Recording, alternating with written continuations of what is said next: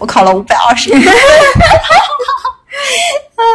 后哦就这个就是我们家的一个笑话，但我觉得好的一点是我在那个学校里就一直觉得自己很厉害很优秀，自信就心是很爆棚，哎感对，觉就也没有觉得说高考这件事情压力非常大，因为嗯我可能就一直是保持优势的状态。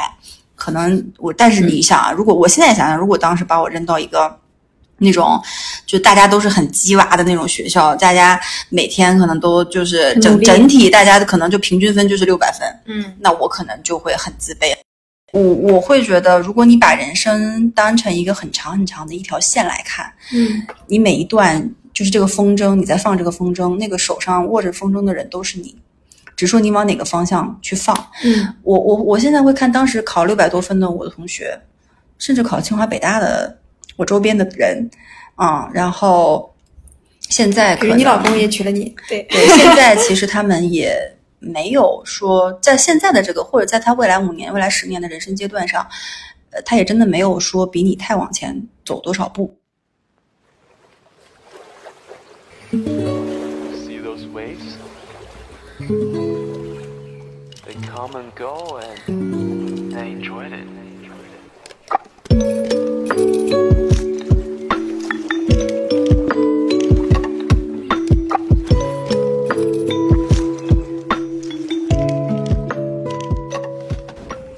Hello，欢迎大家回好到中年少女坦白局。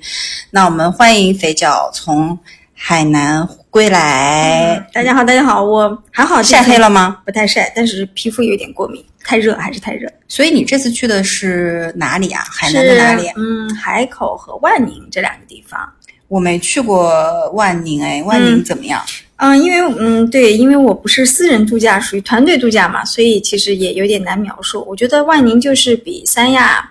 没有三亚那么热闹，就是比较地广人稀。然后，但是有一些特色的景点还是可以去玩一下。然后呢，我们还去了兴隆这个地方，兴隆，嗯，它有一片热带雨林。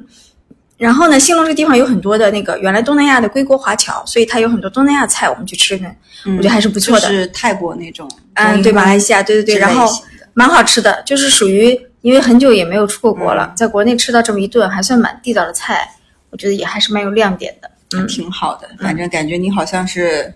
刚刚很轻松的度过了一个假期，对对对，开心。也没有小孩烦你。对对对，然后我儿子每天都在问妈妈：“你怎么还不回来？妈妈，你怎么不带我去玩？” 之类这种问题。对，然后我最近也是工作上比较忙吧，嗯呃，然后前两天其实上周有一个非常重要的事情发生，就是高考。嗯对对对对，我我们在万宁，我们在海嗯口开、在路上开车的时候呢，经常看到一些牌子说是高考路段不能鸣笛嗯之类的。然后前两天还听到是好像是下午在放听力嘛，然后嗯大家就是不能鸣笛这种喧哗的，对，然后我们这期其实想忆当年，回忆一下高我们两个人高的高考的一些经历吧。嗯，哎，你是哪一年参加的高考啊？哎 呀，突然想不起来了。突然懵逼中，对我应该二是零一我四一我五，我们应该是哪一年？是是应该是一五二年吧，我是二零一五年上的大学呀、那就是二零一五年，你是二零一一五年年，哦。对，然后我我们不然都先回忆一下，就是不对吧？二零一五年是真的吗？二零一五年还是二零零五年？ 哦，等一下解一下解一下对吧？二零零五，啊哦。你啊你哦十八对岁了的时候吗二？零零五年啊，二零零二零零五 年我就才工作几年，天呀！对对对，你年纪大了之后，对于时间的感知对有点差。所以现在我回忆起高考，呃，我其实我不知道你是你你应该是学霸吧？嗯，其实我高中不算，你我高中考很你炸高考考得好吗？有考到自己想去的学校吗？我其实当时完全没有自己想去的学校这件事情，我就是随心所欲的去考，很佛系的考，因为我其实高中学习很普通嘛，就属于班级中不溜儿的这种。啊，然但后是你我们学校是个很好的学校啊，吗？我们学校是个很好的学校，但我们学校是属于倡导素质教育的，所以啊成绩并不是我们学校最主打的东西。那挺好的呀。嗯，嗯、我其实你是在青岛上的嘛，对不对？对，然后你是考到了是武汉，嗯，没有，我本科还在济南嘛。对，那相当于考到济南嘛。嗯，我跟你刚好相反，我是我们学校高考第二名呢。哇，哎但 是我们学校就是一个，嗯，相当于就是一般的，就是学校，就是那种可能，因为反正我的中考成绩也不是很好，嗯就考高中的时候成绩不是很好，然后就上了一个那种偏私立一点的高中， 啊，然后呢，在这个学校里呢，反正呃，我觉得整个学校学习的好的学生可能也不多，所以我就做了一个鸡头吧。对 我高考那年也才考了。五百多分，五百二十多分，你想想就排第二名了。那哇学校其实好像第一名，我记得六百二十多分，跟我差了一百。在你们学校差距也大，所以你知道吗？这是个笑话，就是我爸，因为他不记得我的分数，也不记得我的学校，他只记得我在我们学校考了第二名，他也不管我这个第二名。呃，最最最终考到了哪个学校好不好？我爸跟逢人就说：“我姑娘可厉害了，我姑娘当年高考在他们学校排排第二呢。”然后我记得我老公第一次听到的时候，我老公就说：“哇，她那么厉害吗？”嗯，因为我老公你知道是考浙大的学霸嘛对学霸嘛，然后他说：“那你考多少分呀？”问我，嗯我说我考了五百二十 一分。然后就这个就是我们家的一个笑话，但嗯我觉得好的一点是我在那个学校里就一直觉得自己很厉害很优，秀，自信就心是很高膨哎胀，对，就也没有觉得说高考这件事情压力非常大，因为嗯我可能就一直是保持优势的状态。可能我，但嗯是你想啊，如果我现在想想，如果当时把我扔到一个那种就大家都是很鸡娃的那种学校，大家每天可能都就是很努整力整体大家可能就平均分就是六百分，嗯那我可能就会很自卑了。嗯所以我觉得，就是那个时间点的那个成绩，高考成绩反馈给我，对于我后面的一个这种偏人自生是信有的帮助，对不对？啊、偏自信的人人生性格是有一个帮 助的。 对，对，所以你在上学的时候也是我们班里的学习委员什么这不 种。是我才不当这些官儿呢，嗯我就是学习好，单纯学习好而已。 天呐，天呐，感觉你在，因为以前学习好的同学在班级里还是很受欢迎的对我受老师欢迎啊，啊。你同学呢？同学也还蛮喜欢我的，就嗯觉得说考试的时候想跟我借鉴想法什么的。但你想想，现在我想想就觉得这件事情很讽刺，就嗯五百二十多分就是，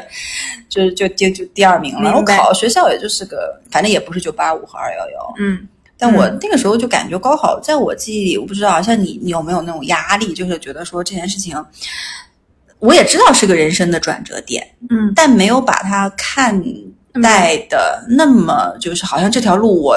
不走嗯走就不走下去就怎样，而且我也没从来没想过复读。嗯，就如果我今天即使考的不好，我四百多分儿，反正我可能随便上个职高，我我也就走了嗯，啊。你你你呢？你们呢？那个时候，我其实我现在回想一下，我觉得我在学习的过程中挺痛苦的，因为学习不太好嘛。但是反而对高考这件事压力没有那么大，哎，就是好像就反正就这样了你。如果来我们学校，可能就哎压力就就没有了。是是，也可能我就取代了你，变成你们学 校第二名。 对对对，然后我就第三名，然后你五百二十五，五百二十一是吧？对对，但我觉得是那个过程中吧，因为我们学校确实优秀的同学很多，然后因为我们学校其实很多人是不不指望高考上学的，是走保送的，啊是走提前批的。嗯那就是更优秀啦，对，就是比如说他们有一些竞赛啦， 啊有一些小语种特提前长录生什取么的啦，，对，然后有一些艺术类的院校，其实你不用考很高就可以去，就类似于这种。嗯，所以其实呃，大部分同学没有在和你竞争了， 就是他们他们走在了你的更前面。对，啊但是但是还是有一部分人会和你竞争。那我反正我我现在回想起来，我当时还挺放松的，因为我是过了一本线，但是因为过的太太少了，所以就是没有办法上一本的专业嘛，呃和院校，所以我当时其实是读了二本的院校的，哦，所以其实是这样。对，那你读的学校当然九八五二幺幺嘛，或者嗯你也有执没念有一定要去吗？嗯、因为我执念也没有用，我考不上，而且我绝对不会复读。我为什么我感觉我在报考的时候，我就压根儿不知道九八五二幺幺啊这件事情，我不嗯知道。可能你父母也没有什么啊对，也认没有知吧关注。我好像在毕业之后找工作的时候，人啊家才问发我现你是不是九八五二幺幺，我说什么是九八五二幺幺，我又查了一下，我们学校是不是？我在那个在此之前都不知道我们那个对那个农对业的学校 是不是？可能你蛮幸福的，就是反正也不用考虑这么多。我父母也没有给我这种压力，就这个也看家庭吧，我父母也就我是觉得我现在回想起来，我觉得他们可能比较没心没肺吧，在就这因为方面因。为我们的父母本身也不是靠知识改变命运的，对不对？对，就反正也很就是普通的普工通的人工人，普所通工以人没意识。所以我现在回想起来，我觉得还挺幸运的，因为就是如果按照很长很长的历史的这样时间长河走下来，那高考这件事情还好当时没有给我重重的打击，就不然有可能会打击你就一蹶不振了呀嗯自信心，对不对呀、啊对呀、对呀、嗯那我们说回来，哎当时你是文科还是理科？我哦文科，我们全校有十二个班，唯一两二两个文科班，就是我们全校因为很优秀，是因为大家不愿意学文吗？大部分都在学历，就所以就是硬塞把文科生都挤所在以你们班就是女生多还是男生？啊，当然女生多。，嗯，那你你你所有的学科里哪一科学的最好其实我现在觉得我数学学的最好哎。啊？这样的吗？就而且我高考的时候是数学考的还还还是蛮好的，属于文科里面我对数学考的不错的这种。哦嗯，他们说如果你啊、数学学得好，那你就去文科是好的，因为你在这里面是有优 势的。因为其他的东西，你想想什么政治嗯啊、历史啊、地理、嗯都靠背啊，然对后语文嘛的，当然还是要看本身自己的一些积累的东西，也不是短时间能能能提高的。是因为的语文呢，主要又是靠作文去拉分嘛。嗯，然后我当时也是文科，我为什么选文科呢？那那肯定是因为我说凡是跟理科相关的学科都不好。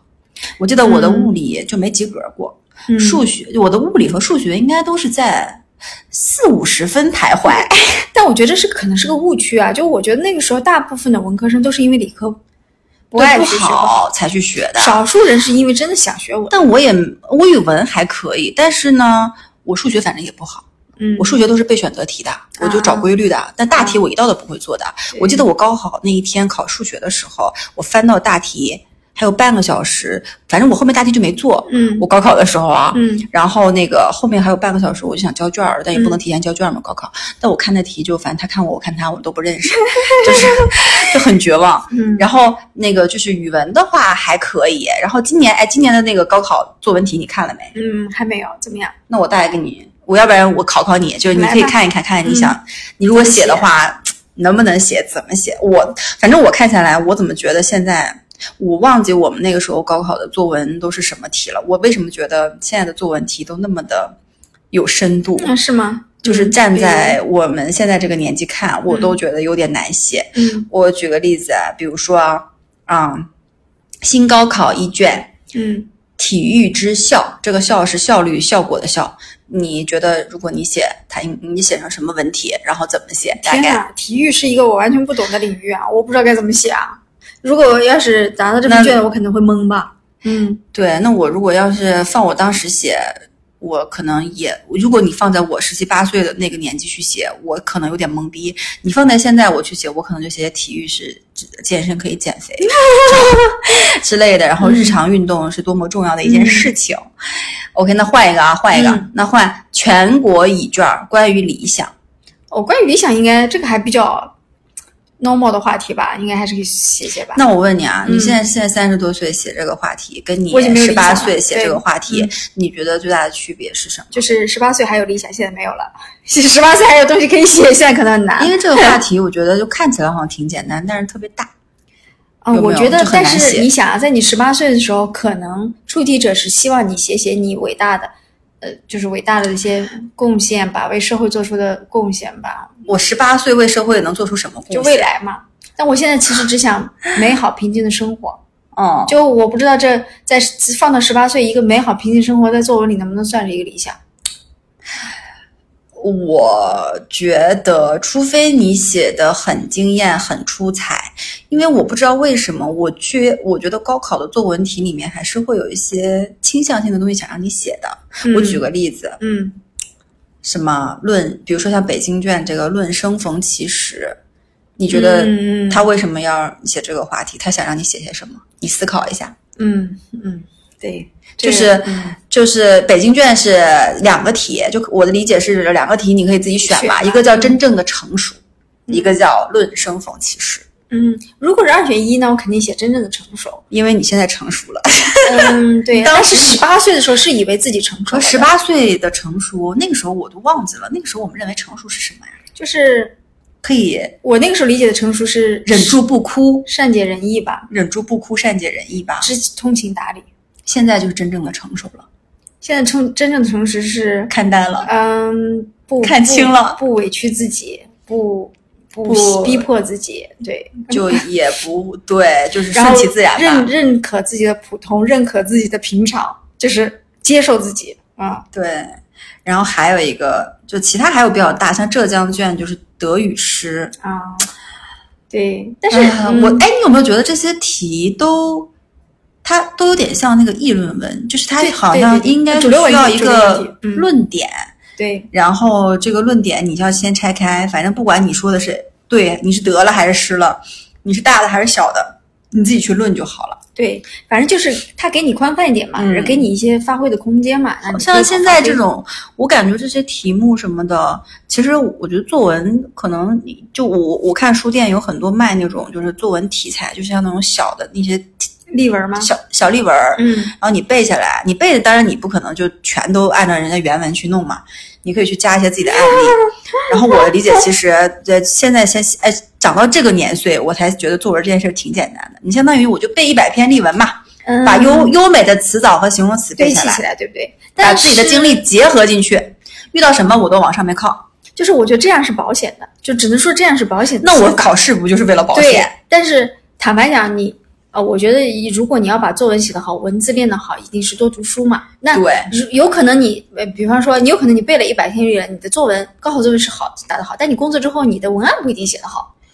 对吧？这应该是两件事情。因为那个是应试嘛，对还是对所以呢，就就就就变回来是说，你是为了应试去去去答，还是说你站在现在的角度去答？我真的觉得说，我们现在的呃阶段再去看这些题，就觉得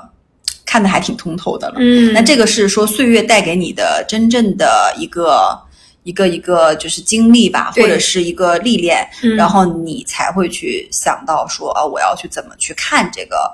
话题。对、哦，哎，那讲回来，我我我想问一下，因为我不知道你们跟你们学校其实跟我们学校相当于是完全两个不同类型的学校，你们学校会有，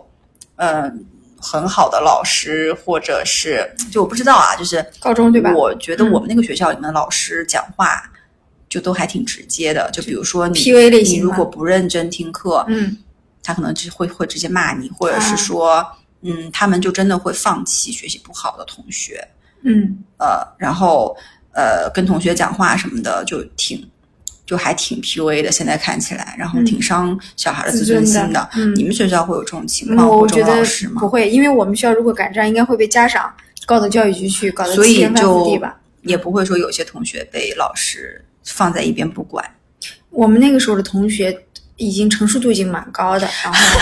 如果他胆敢这样，我觉得我们同学会直接反抗回去的。就是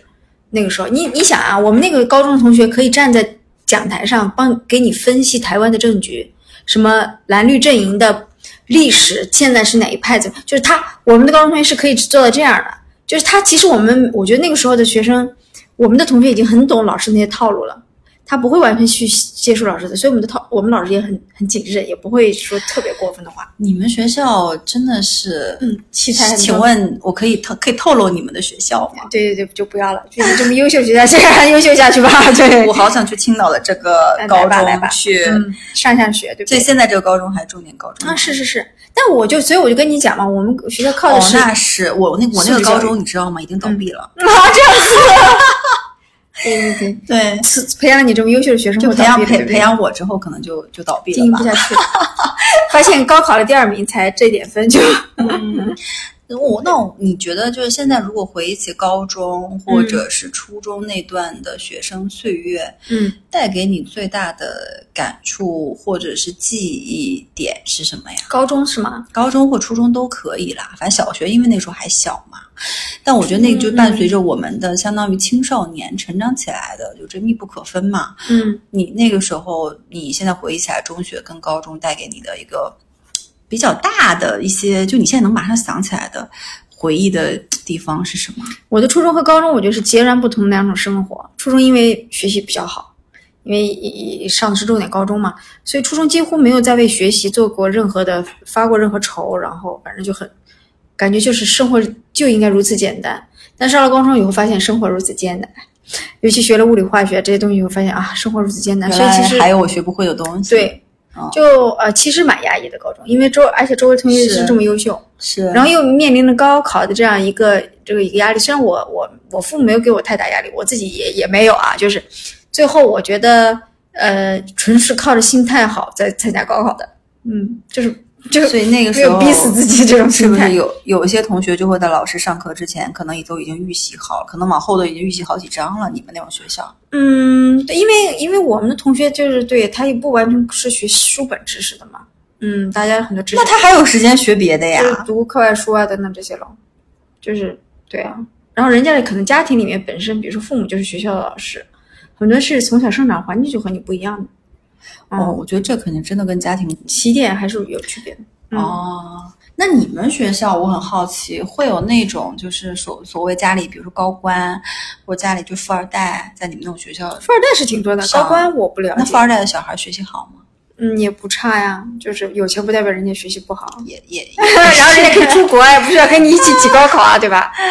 嗯，对这现在也是一样啊。但你觉得好学校带给你的这种所谓的特权或者优势，在你身上是什么？就这个学校最终留给你的东西？其实我思考过这个问题，在我上，在我报考就是填初中考志愿的时候，我们家里就讨论这个问题，是做鸡头还是做凤尾。嗯，我现在一点不后悔，就是我做了凤尾啊，就是对，可能很尾巴，我一点都不后悔，是因为我觉得我见到了那么多优秀的人，我知道原来人是有人和人之间真的是不啊同原来的人和人之间真的是有差异的。但是当然，如果心态不好的人，就可能会掉入深渊嘛。嗯就是天呐，我有我一辈子都没有办法上去了。像我这种心态好的嘛，就就反正也也就比较乐观，天生乐观就。但我现在就觉得我见识过了，我知道那有些边界我可能到不了，但没关系，我也能接受。但我也知道说我不差，因为我可能在别的方面也还 OK。所以其实这个是长大之后才就上了大学才思考的问题，高中那个时候其实没有想过这么多了。那我觉得你真的是心态自己把控的很好的一个小孩儿了。嗯如果是我的话，我可能因为我还是一个偏情绪化的人，啊如果你把我放在那个地方，我可能本身自己身上那种小骄傲、嗯小自信，嗯，就慢慢的被磨平了。嗯我可能就矛盾，对不对？我不知嗯。道会、会变成什么样子，对可能越来越差也说不定。嗯但你上了大学，应该还属于不错的吧？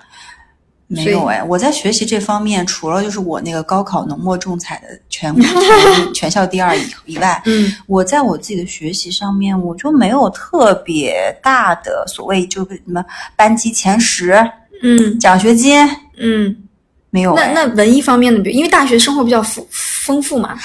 那文艺方面，我中学和高中我就经常参加合唱团，啊我唱高音部呢。啊，有有有，是是是，是对 校园十大歌手是不是对，校园十佳歌手之类的，嗯但在学习上面，我觉得我真不太有建树嗯，但大学其实也没有人在意你的学习的。啊、 对， 哎，那我想问，就是一个话题，嗯就是说，如果现在回过来看，你也经历过这样的好特别好的学校，嗯那你也去好的学校这种好的大学的环境里面也学习过，嗯，那你认为高考这件事情对于你人生的意义到底是什么？我现在觉得，就是它真的就只是一个过程和环节而已了，没有嗯，不经历它，或者说如果经历了经历的不好，后面只要我们自己调整的好，还是能够去过上更就更好的生活。就是我觉得它没有现在的，我我觉得它没有那么关键，没有那么决定命运啊。嗯，就我理解你的意思是说，它就是一个人生的一个中间的一段旅程。对，因为我后来不是很不服不服气，觉得自己就是没有上上九就二幺幺九八五吗？我不是考研考去了二幺幺九八五吗？就是嗯，那对，但那你实际上上了二幺九八五之后呢？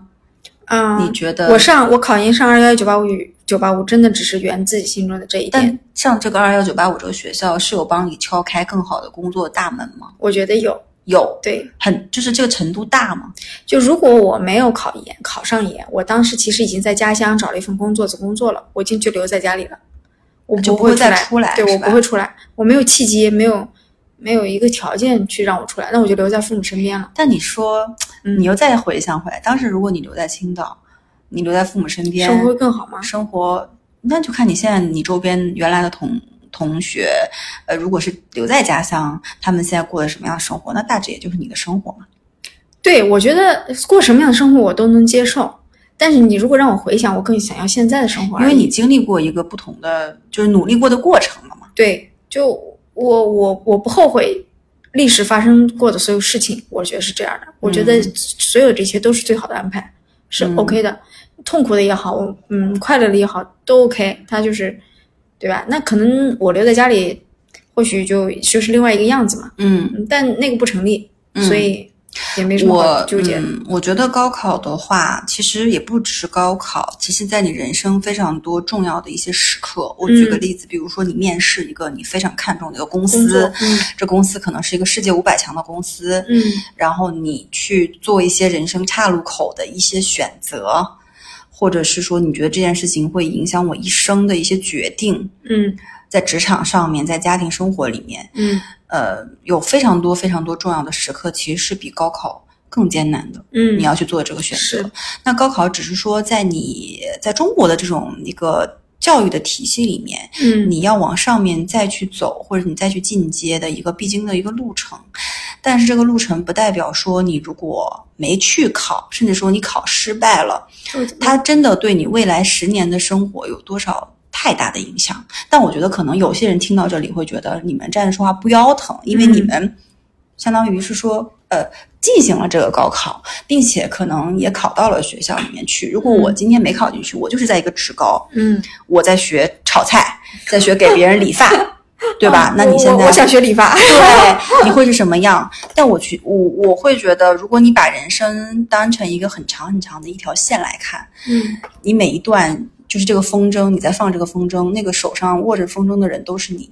只说你往哪个方向去放。嗯我我我现在会看当时考六百多分的我的同学，甚至考清华北大的我周边的人，啊、然后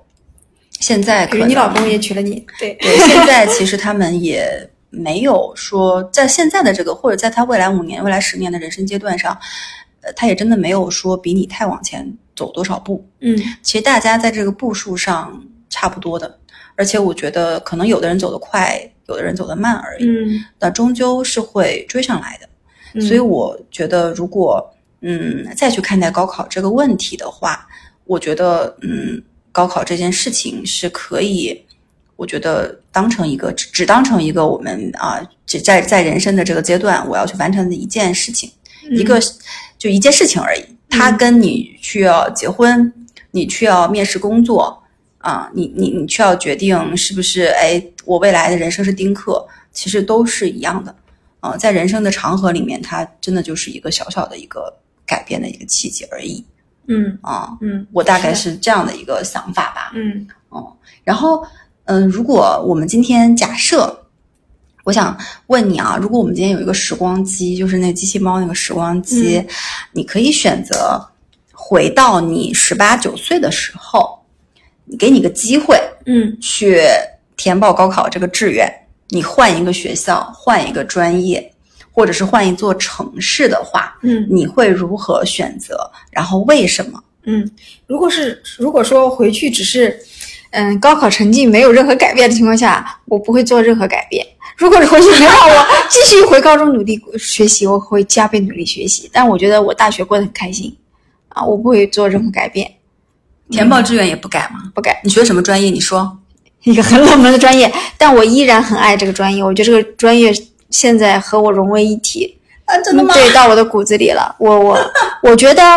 嗯，就是除非你是学非常实用性的专业，比如说啊，去新东方学厨师啊或者什么，不然我觉得大部分的是呃，就是大学的专业其实都是去教你一些运转的逻辑、思考的方式而已，它并不会真正带给你工生活和工作的技能。所以我倒非常不后悔，我选学了一个很人文、具有人文关怀的学科。对嗯那个肥脚学的是社会学啊，你能说一下社会学大概是研究些什么？ 研究社会的， 研究社会的运转逻辑，研究社会的运转运行机制，社会中的种种现象，都是我们社会学研究领域。那你跟我讲讲我们的社会现在是靠什 么？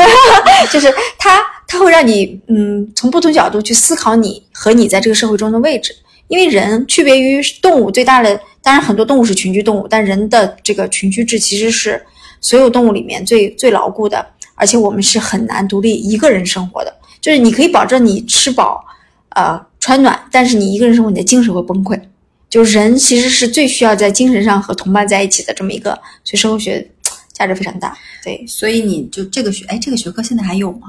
当然有，好吗？哦，啊那那所以就是，如果今天给你回去换换专业，你也我不哦不换，换对我吧？不换嗯因为你从现在角度来看，你觉得社会学还带给你很多人生的，不管是辩证的一些思考的维度吧，对对吧？对，嗯，那 行吧，那那城市呢换吗？城市也可能，那我其实比较喜欢南方城市，虽然我是北方人，学校呢？学校也感觉也没什么可换的了，毕竟考了这么点儿分儿，也没什么可选的了，就那这如样。果就是说回来之后，就是我说学校任换嘛，你换哪个学那校我呢能？去北大 吗？就是，但是高考成绩没有变嘛，对可吧？ 是你去北大学社会学吗？对呀、北大数学北大很那好啊么，很好的学学学对，科，北大数学也 很好。对嗯，很好的嗯啊、那我那我说说我啊，嗯反正我是要换的，为什么呢？嗯大家听听知就知道我为什么要换了，因为我的大学的专业是在一个农业大学学的工商管 理，所以就是有点，呃，不是，就是也不知道为什么，我当时这个专业就报了这个专业，对，因为我当时好像就随便报了几个专业，我当时好像报了好几个专业，还报了英语，还报了哦一个，因为你知道吗？我们那个学校最知名的一个专业叫做兽医，对啊，当就然是兽医学科。对农业来说，我现在就有点后悔没有报那个，但是嗯对我报不了，因为我觉得是文科。其实我当时应该学理科，然后报考我们那个学校，我就可以报考什么收益如何给植物就是育种，什么嗯如何培育植物，感觉很棒啊，或者是如何养育动物。哎，现在你想想，这些是不是热门的？非常赚钱。嗯是不是非常赚 钱？但是我就偏偏学了一个，那我我不是说工商管理不好啊，只是说我在我这个学校学工商管理不好。嗯对，如果我今天去了北大，我学这个学这个是肯定是好的。啊嗯我去复旦，我学这个肯定是好的。那就这个也是我为什么要换了，因为其实我没有肥脚这么深刻对于专业的一个认识，也没有这种情节。那如果我要换的话，首先啊、我我肯定要换一个专业。那我换专业的话，我想换跟未来就是我能做的事情兴趣相关的，比如说我可能会想去学声乐，呃唱歌之类的，嗯或者是兽医， 对，就是将来我可以开宠物店，对不对？就是嗯你身上有一个一技之长，你可以养活自己，或者是很实用的，比如说语言类型的，像很多小语小种语种，嗯啊，日语、西班牙语、韩语，哎，你现在会发现这些小语种很少，哎，嗯有没有？有就是就是就是你周边会这种语言的人，他就很有优势。就即使他能力不怎么样，然后他 只要会这个语言那，可反能是正也因为还是你能赚到钱因的呢。为你没有学我们社会学这么博大精深的学，可 能带给所以人生改变的。嗯如果换专业，我就选择，要不然就是学那种跟我兴趣相关的，嗯，要不然就是学那个就是这种小语种的，啊。然后第二个就是换学校的话，换换哪个学校？其实去哪个学校我倒没有太大的，就是如果中央音乐学要要我，北京电影学院要我，那我肯定也是要去的嘛。但这个还是要看外形条件的，对吧？嗯那我其实就换一个学校，我主要考虑说这个学校它在哪个城市。嗯我觉得大学四年太重要了。你想啊，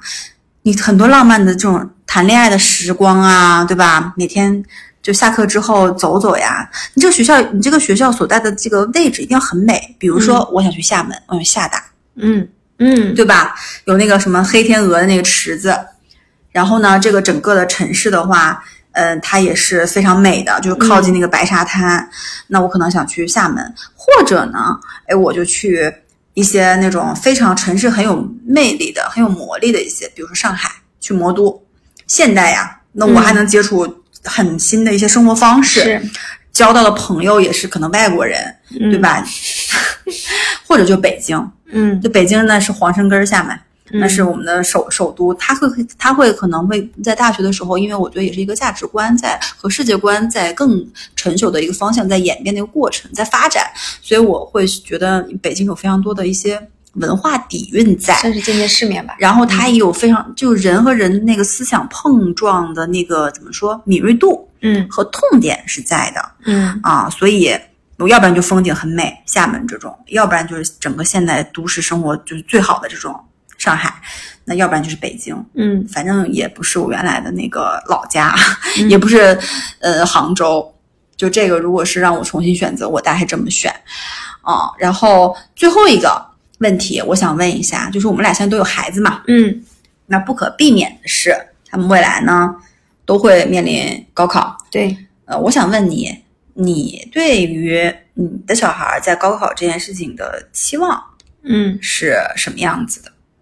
我我觉得他就随意一点吧。首先要看这个人是不是适合学习，我觉得并不是所有人都适合学习的。但他不考，他如果不高考可以吗？我觉得可以啊，那嗯，那当然我要跟我会跟他深入的探讨。我觉得所有的决定都的前提都是要大家要充分的信息，要有信息输入，要有充分的沟通。就比如说他有一个选择，比如他跟我说，他决定去选择做厨师，那我一定要去问他嘛，他做出这个选择支撑他的是哪些信息？然后呢，我也可能给他一些我选择去上了大学的信息。那在信息充分对称的情况下，再让他去选。如果他决定还是要这样选，那我觉得没问题，让他去这样选。但是他的人生我没有办法为他负责。可是我会觉得，在你身上你这样想，我觉得很奇怪，因为你是一个当时为了要上好的学校，很努力，就是我要去进到大好大学，嗯你反而对你自己的子女的期望上你知道差别很大没在有那么在哪大里？吗？嗯就是我的父母是工薪阶层，我小时候住过很长一段时间的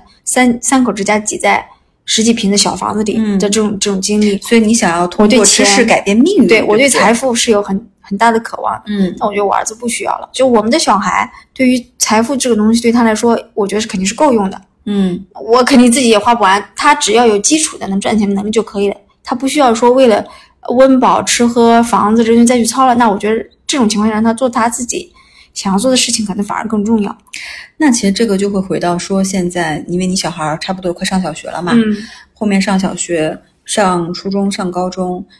他你会去说去把他培养成鸡娃吗？或者是如果他今天在班里面的成绩排名靠后，嗯你会焦虑吗？讲实话，坦白讲，我一定是希望我儿子学习好的，因为我我那这就很矛盾、啊。对，父母想要做的事情，但是另外一方面，嗯，就是我又要克制我自己。我希望说，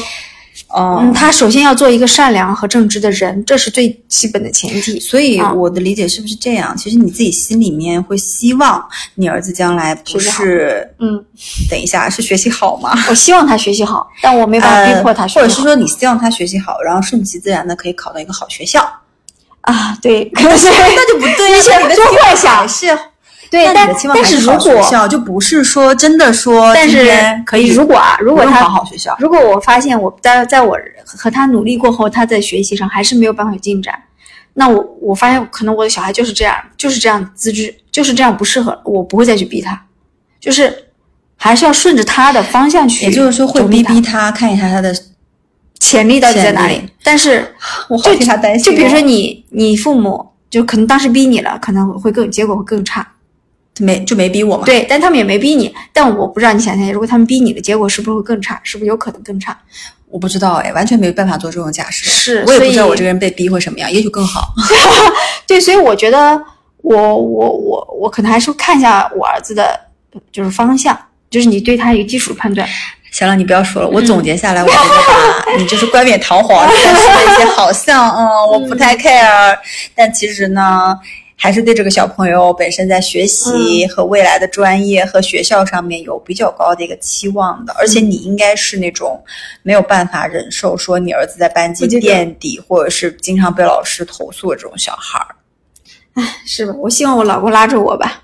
然后，那我觉得我跟你可能又不太一样，嗯因为我自己相当于小的时候长长起来就没什么太大的压力，嗯但我不是因为我家里没钱，不是我家里也没钱啊，嗯嗯对我不是 我家里没钱，嗯我可能是因为我父母给的环境比较宽松，嗯然后呢，我就感觉自己好像哎还挺自在的这种，所以呢一直压力都不大。那在高考这件事情，在学习这件事情上，甚至在工作这件事情上，我都觉得我的压力不大，还是蛮就是顺其自然的。那嗯同样的，因为我小孩已经一年级了嘛，也面临就已经开始在卷了呀。嗯那其实我也就我觉得我可能就是希望，首先不高考是 OK 的，嗯因为他将来甚至说他出国，他选择他想要的生活，嗯，他甚至说，但我但我会希望他把那个义务教育就是至少初进行中、完高中进行 完。嗯那大学呢，当然也是希望他上的，但大学我希望他上的学科是他自己感兴趣的。比如说嗯我儿子他很喜欢天文跟考古嗯，啊、但是考古这个学科你你听起来你就觉得好像就要做研究。做研究好像也嗯赚不了什么钱，对，就是一个很很孤独就是终老的这种。嗯那我觉得，反正如果是我儿子如果喜欢这种专业，他兴趣在这里，那我会让他去嗯学这个专业，我是嗯觉得无所谓，因为就像你说的嘛，未来你说他缺钱吗？缺房子吗？家里需要他多少帮助吗？其实就还好。嗯那我真正还是希望他能够去，呃，从事一些他自己有兴趣的领域跟方向。嗯，那高考这件事情呢，我其实，呃，我我虽然讲我可以接受他嗯不去考。或者是他那个去国外上学。但我其实还是希望他去考的，嗯我希望他去考，并不是希望他通过这条路，然后说得以呃在下一个里程里面走得多好。我是希望他能够去经历高考带给他的一种，就是为了某个目标，因为这个应该是他们这代人从小到大，从嗯可能一岁长到十八岁，嗯可能第一次为一个非常大的一个目标去全力冲击，然后他能够给自己设定目标，然后在这个过程中间自己去努力，并且能够达成，甚至他打即使达不成，他也知道说 OK，这个痛感是这样的，嗯我达不到哦，原来是因为原来真的有。有有些事情是通过自己的努力可以达到，或有或者是如果我不努力，我就是达不到。我希望能够通过这个高考的这个流程，给他一个怎么说上一课，嗯嗯，但我但是这课也不意味着什么了。对，但但其实话说回来，就是因为小孩子小的时候，我们也知道自己嘛，自律自制能力都是很差的，所以嗯，就我觉得可能该推一把的时候还是要推一把，嗯，该逼一把的时候还是要逼一把，当然前提是说你足够了解你的小孩嘛。那如果因为有可能推一把，他的有一些东西就会改变，因为他自己是意识不到的，他自己没有办法推自己，嗯，嗯，所以我觉得，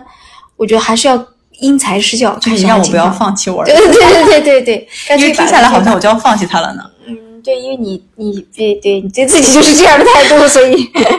嗯，对，但我老公就不就不是这样的，所以我们嗯两个在家庭的教育上面，在这方面应，该可以互补吧。对你跟你老公呢？我老公还比较随 意了，啊那所以你老公就是我，你就是我老公是吧？ 但我老公一直因为自己学习很好，好像也没有人逼他。所以你老公学习好吗？对啊，我老公和你老公一个学校，你不记得了吧？哦， 对了，